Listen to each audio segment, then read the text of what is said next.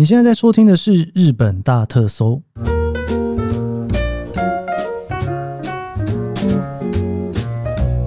欢迎收听《日本大特搜》，我是 Kiss 研究生。今天是二零二三年令和五年的十二月二十九号，星期五。没有意外的话，今天应该会是今年的最后一集哦。明天、后天周末结束之后，下个礼拜一就是二零二四年令和六年了。哇，你知道我这样子念令和五年，念了整整一年呢，终于有一种接下来要念令和六年的感觉哦，有一种焕然一新啊！我不知道明年会不会忽然有一种念出来的时候，一直录音一直录错，就是一直很想要讲令和呃五五六年，对，令和六年。今天呢，应该是久违的，我想要跟大家来聊饭店特辑。其实我这一次。大家看到标题哦，应该有看到。我今天想跟大家聊的是 OMO 五的熊本哦。其实我在跟老田，不知道大家还记不记得，我跟老田有连续两集在聊 OMO 这一个品牌在日本怎么去操作它的饭店的，然后还有一些它比较特别的地方。聊完之后啊，我自己算是对于 OMO 有一点点小小的着迷呀。其实真的是蛮有趣的，因为大家应该知道我的感觉，就是说。你去参加一个自助旅行的行程，但是呢，他却还给你了一个有一点点导览的行程在这里面，所以就虽然是自助，但是又有一点点导览，我觉得那个感觉其实蛮好的哦。尤其他们是真的很认真的帮你介绍附近的一些商店街啊和一些老铺。而这家 OMO 五熊本呢，其实是在今年四月二十五号才开幕的，非常非常的新啊，应该是我目前看过的 OMO 里面。最新的一间哦，那这一次呢，之所以会去熊本呢，其实是因为哦，熊本的鹤屋百货店哦邀请我过去哦去参观一下熊本市区。这么说吧，其实熊本这一个地方呢，以前我就去过，以前在当学生的时候，那时候啊还会特地跑去熊本的鹤屋百货店去吃鼎泰丰哦。那个时候整个九州就只有熊本有，你知道那时候来日本哦，能够吃到台湾的鼎泰丰的味道，还是觉得非常的感动啊。所以就有的时候朋友约一约吼，就会特地哦，真的是特地跑到熊本去吃鼎泰丰哦。除此之外呢，熊本很多人包括我去玩的印象，都还是以阿苏火山跟黑川温泉居多。这应该算是熊本县里面非常非常重要的观光景点。但大家应该都有听说，熊本就是台积电在那边设厂之后，现在呢也有两个直飞哦，星宇跟华航都直飞哦。所以直飞熊本之后呢，应该蛮多人就会开始就是熊本进出哦。你就飞到熊本之后呢，然后你可能玩北九州或者是南九州，最后再回到熊本，然后坐飞机回台湾。而这一次呢，他们邀请我去采访哦，就是在采访这件事情哦。为什么呢？因为其实如果说你是熊本来回的话，你要安排行程最方便的方式呢，其实就是在熊本最后一天可以在那边买东西啊，然后逛熊本市区啊。最后再从熊本离开，然后我就去逛了一下熊本市哦，看看熊本市呢有哪些就是非常适合室内观光的地方。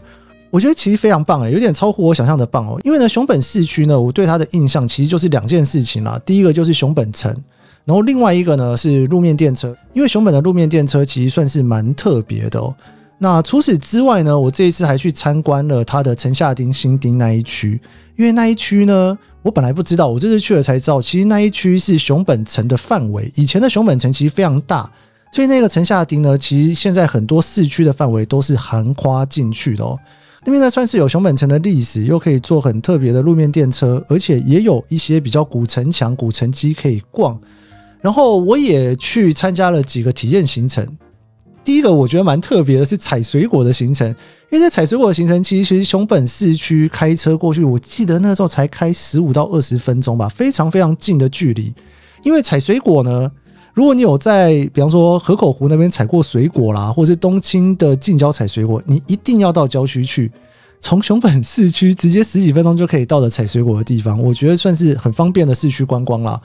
然后也去制作了他的星子莲藕，就是熊本非常有名的乡土料理，还去做了那个手工艺品，就是那个肥厚向前，我觉得都还蛮好玩的哦。又有手工艺品，然后又可以去做吃的东西，又可以采水果。然后我也去逛了商店街，吃他那个丰乐馒头，有点像是在东京我们讲的那个金川烧。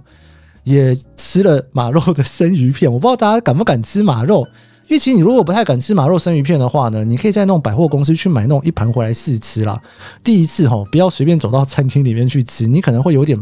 不知道怎么办，因为你如果没有吃过的话。然后熊本有一个我非常喜欢的地方，就是它除了马肉之外呢，它的那个刺肉牛排也非常非常的有名哦。我连续吃了两家牛排店，我自己非常喜欢日式的牛排，大家常听我节目应该知道，因为日式的牛排它整个调味其实跟美式是相当不一样的。然后我就跟着他们所邀请这一个行程哦，我也去逛了它的上通下通的商店街，我真的觉得非常酷诶。我第一次知道原来退税啊，你商店街退税呢，你知道那种小店它可能不见得有退税的设施。你居然可以在商店街这一家买一点，那一家买一点，全部买完之后，最后带着所有的收据跑到鹤屋百货店的免税柜台退税。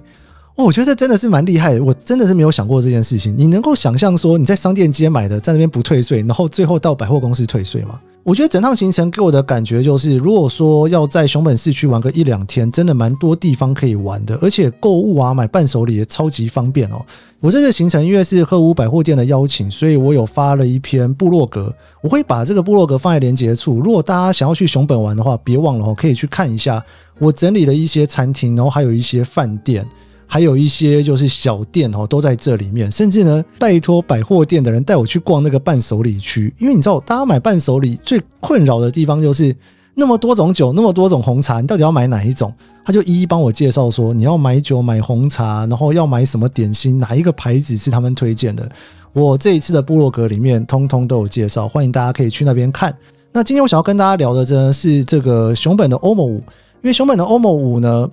是我这一次去住的三间饭店里面的其中一间，我觉得超级酷哈！就我刚刚讲到的，非常新，而且呢，它其实有一点点让我对于 OMO 的想象有点不太一样。因为我上次去京都住的 OMO 三其实比较小，有点像商务饭店，但这个 OMO 五啊，我觉得带小朋友去都相当适合哈。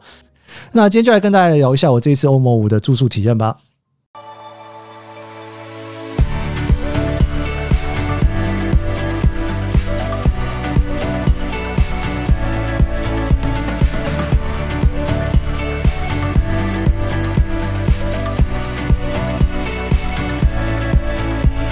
欧姆熊本它的位置呢，其实我觉得算是一个非常好的地方哦。就是如果你有去过熊本的话，熊本车站呢，其实附近出来不算是他们最闹区热闹的地方。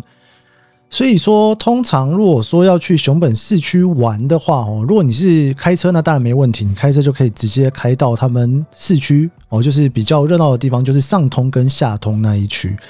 但如果你今天是从福冈坐新干线直接到熊本车站的话，哦，那熊本车站出来呢，你就可以直接坐它的路面电车。那路面电车呢，一路坐到通町金站，哦，那一站呢出来，其实 OMO 五熊本就在这一站的旁边，我觉得算是相当方便的地方哦。我这一次去其实住了三间饭店，就是这个最方便，真的是非常非常方便。因为 OMO 五的那一个位置，哦，你如果往南边走呢，就是。他们商店街下通的位置，那如果说你往北边走，就是上通的位置，它刚好就在中间哦，就是中间的那一条路呢，是那个市店走的那一条路，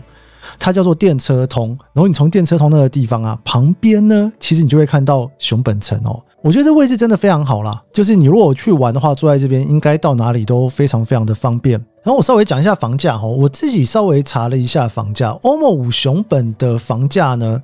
如果说是比较早订，而且那一天不算是大旺季的话，我能够查到最便宜的价格，大概就是差不多一万块钱左右。不过我这边稍微提醒一下哦，因为欧某呢，它在饭店房间的设计里面呢，它的设计是单双不同价的哦。你如果常在住日本的饭店，你应该会发现日本单双不同价的状况其实是蛮常发生的。就是你一模一样的房间，你如果住一个人跟住两个人的价钱是不太一样的。那我刚刚查到，它其实就是最便宜一个人的话，一天晚上大概是七八千块钱。但是如果是两个人住的话，大概是一万二。这个价钱啊，应该以一个商务饭店哦，不对哦，它的定位可能比商务饭店还要再稍微高一点点，因为它是 OMO 五哦。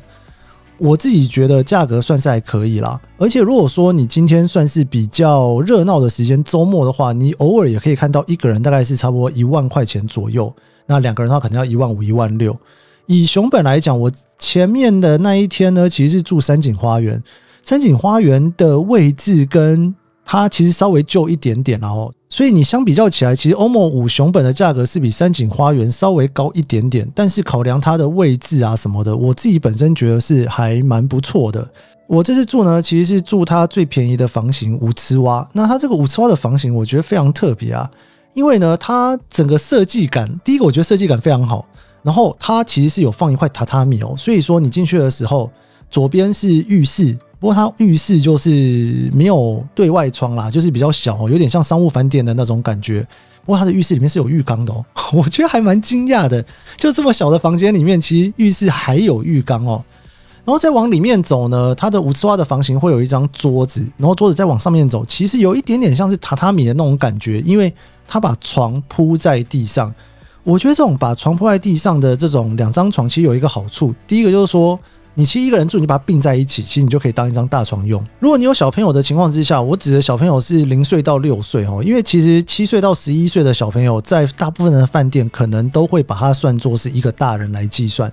但如果说你今天你是两个人住，然后加一个小朋友，小朋友是那种真的很小的哈，就是学龄前的小朋友的话，我觉得像这种房型真的非常方便啊，因为你那个床稍微推一下，你就算是。不小心掉到床下，你也不会痛，因为你掉到床下其实是掉在一个像是榻榻米的地方，你并不是真的有一个非常高的高低差在那边。我觉得它在这一个考量上面算是亲子蛮方便的。那我还有看它有一些其他的房型，它也有那种就是很标准的，你可以有上下铺的那种房间。因为大家知道欧某有很多房间都是上下铺的哦。呃，严格来讲不算上下铺，应该是说它在上铺的地方放床。然后下铺的地方呢，你可以把它当做是那种呃沙发啦，或者是靠在那边的空间。这个算是欧某系列里面非常经典的一种房间设计的方法。那当然，沙发床你也可以拿来当做可以睡觉的地方。那总之，它的房型非常多，我觉得其实算是蛮好的。你不管是小朋友的房间，或者是它甚至还有那种宠物友善的房间。不过，我觉得如果你从台湾过去，应该是不会出现需要。宠物友善的这个状况，那它的饭店呢？我刚刚有提到，它其实是一个非常新的饭店。它原本是另外一家百货公司叫做 PARCO，然后它整个拆掉了之后，它在原址盖出来的这个饭店，而且它是有一点复合设施的。一楼、二楼呢，你还有一些像卖场啊，是把它连在一起，然后你有东西可以吃。附近我必须得说很方便啦，因为你旁边就是鹤屋百货店，你要买东西也很方便。你一过马路就是上通，然后你往后走就是下通。你要去吃那个桂花拉面，其实你往后走，大概可能走路三五分钟就可以走到吧。总之，我觉得位置不是问题，然后房间的大小也非常适合。再来聊一下它的大厅好了，那个大厅走进去，我觉得非常气派欸。因为如果说你去那种比较像是东京的或者是京都的欧某其实应该这样讲，如果你是欧某三的话，大厅真的应该是普遍小吧。但是它的大厅哦。我觉得大就算了，采光超级好，因为你旁边就是一个落地窗，这样子一整排的过去。我会蛮建议大家，就算你没有住 OMO 五，你去熊本玩的话，你可以到 OMO 五的大厅去走走，那边应该在非早餐的时间，应该是可以点个咖啡坐在那边的。我跟你讲，超级舒服。为什么你知道吗？因为那个露台走出去哦，你是可以看到熊本城的哦，而且我去的时间是十一月。然后鹤屋百货店，他有跟我讲说，你如果要拍熊本最经典的照片哦，就是呢，你从鹤屋百货店门口拍出去，底下是路面电车，然后上面是熊本城，而且那个时候刚刚好，熊本城外面的那一颗黄色大银杏都还在，哇，真的是漂亮到不行。但是 OMO，我跟你讲，OMO 的那感觉又是另外一个感觉，因为 OMO 呢，它是一个比较高的地方，然后那个露台啊，其实就跟你在 OMO 一楼外面拍出去，其实非常类似的照片。你一样可以远远的拍到熊本城，但是你的路面电车呢，不是跟你同一个平面，路面电车是比较矮的，因为你大概是在三楼的位置，然后路面电车在一楼嘛。我那时候在拍照的时候，我有点后悔没有拿相机照，我用手机拍了一张哦。这张图我应该会放在脸书上面当表图吧？哦，我觉得真的是一个很漂亮，你看到的那种熊本的街景啊，你就坐在那边喝杯咖啡，然后看着前面的熊本城，然后黄黄的，然后底下又是路面电车。我觉得整个在熊本旅游生活的气氛就通通都到了，而且呢，早餐其实就在这个地方吃。它的早餐啊，我觉得跟我上一次去京都吃的早餐不太一样。京都的 OMO 的早餐，它的整个系列的重点其实就是那个炖饭哦，所以说它有各式各样的炖饭，你可以在那边去选。我记得那时候好像有海鲜啊，还是什么的哦，就通通都不一样。但是欧某这边的海鲜啊，我跟大家讲一下，它其实真的是还蛮特别的哦。因为熊本我刚才有讲到说，它有一个非常重要的乡土料理，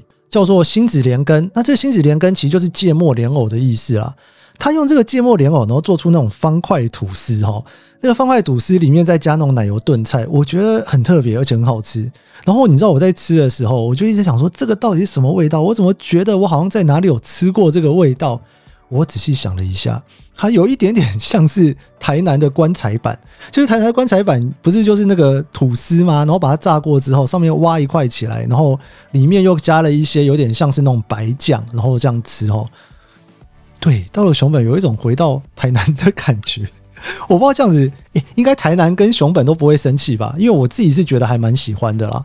所以我那时候吃早餐的时候，就是还看到大家这边犹豫吼，有人想要去买那种方块吐司，然后它还有别种啦，它有那种什么法式吐司啊什么，看起来都非常的好吃。那除了你可以挑主菜之外呢，它有一些面包的主食，然后沙拉啦、汤啦，然后饮料，全部都可以用。如果说你在订房间的时候可以订含早餐的价格，那如果不含的话，它其实你就是我印象中好像一个人一千两百五吧，你就可以吃这份早餐。我个人觉得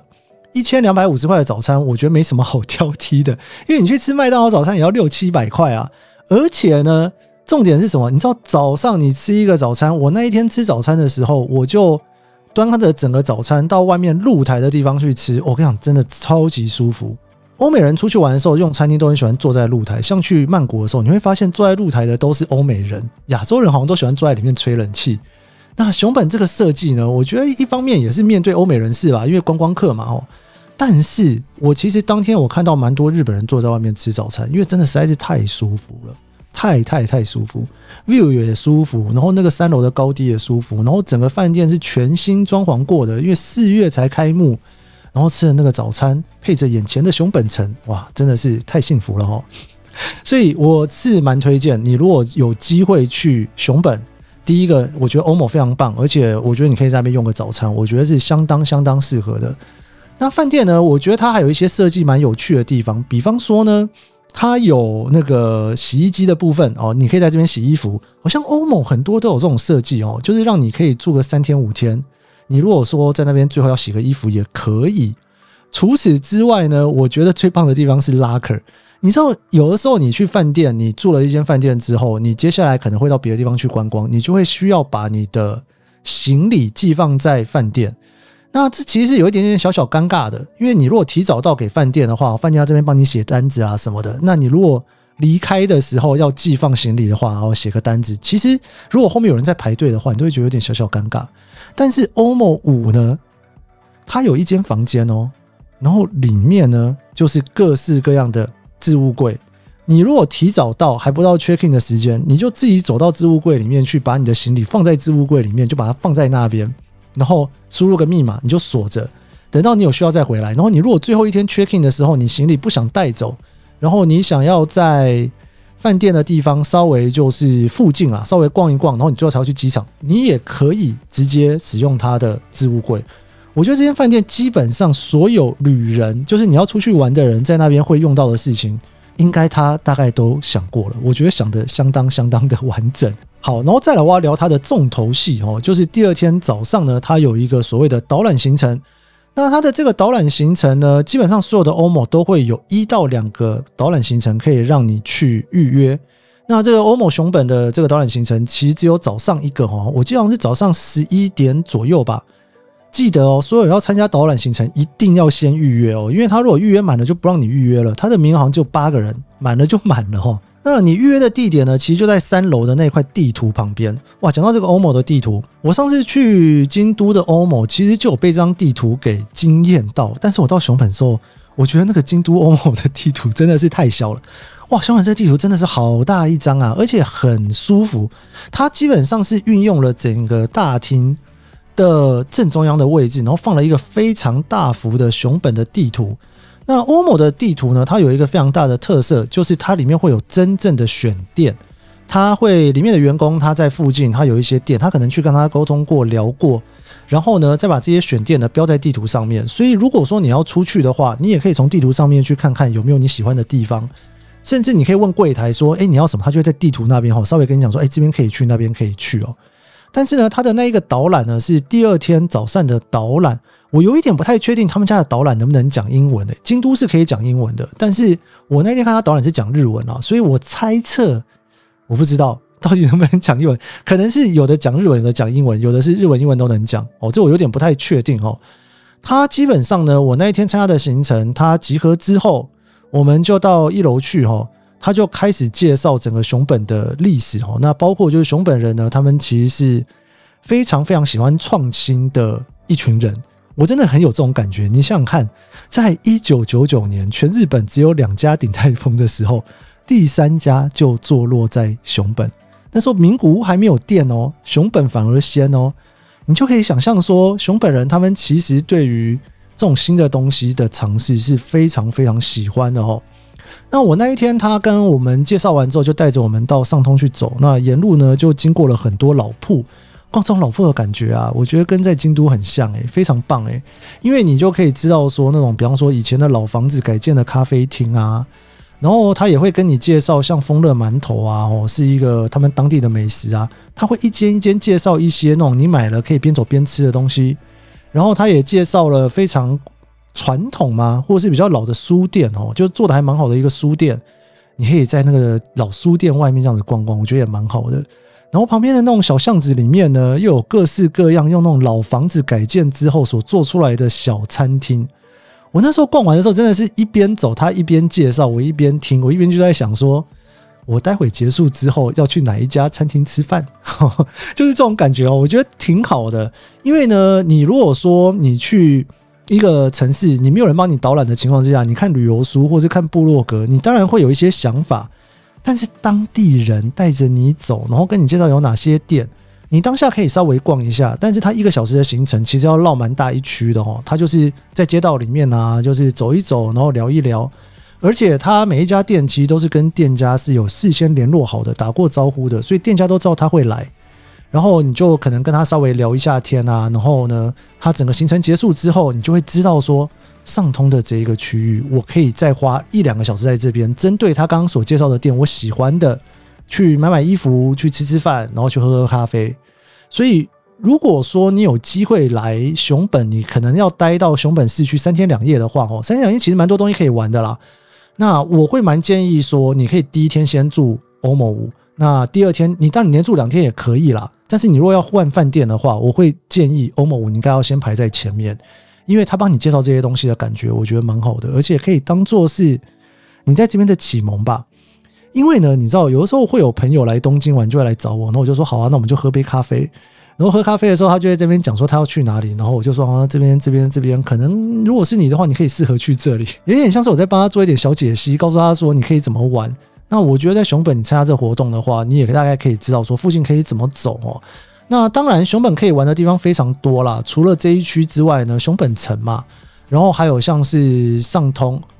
然后还有就是我有讲到的城下町那边啊，你也可以去逛逛走走，还有一些体验行程。总之，我觉得如果你要在熊本待的话，欧姆五真的是一个位置非常好的一个选择。那当然有很多饭店都在这一个区域里面哦，但是可能也没有比它新的了吧？哈，好，我之后应该会有别集再介绍我另外去的一家熊本的饭店，那家我也非常非常的喜欢。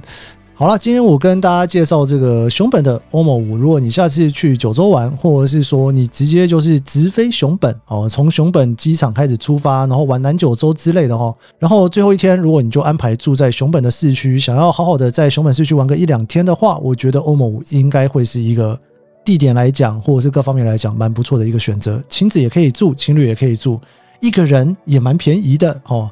好了，那我们这一节就大家就到这边。喜欢这期节目，不要忘了下五星好评，也追踪我脸书 IG。我们就明年见喽！二零二四年，大家新年快乐，拜拜。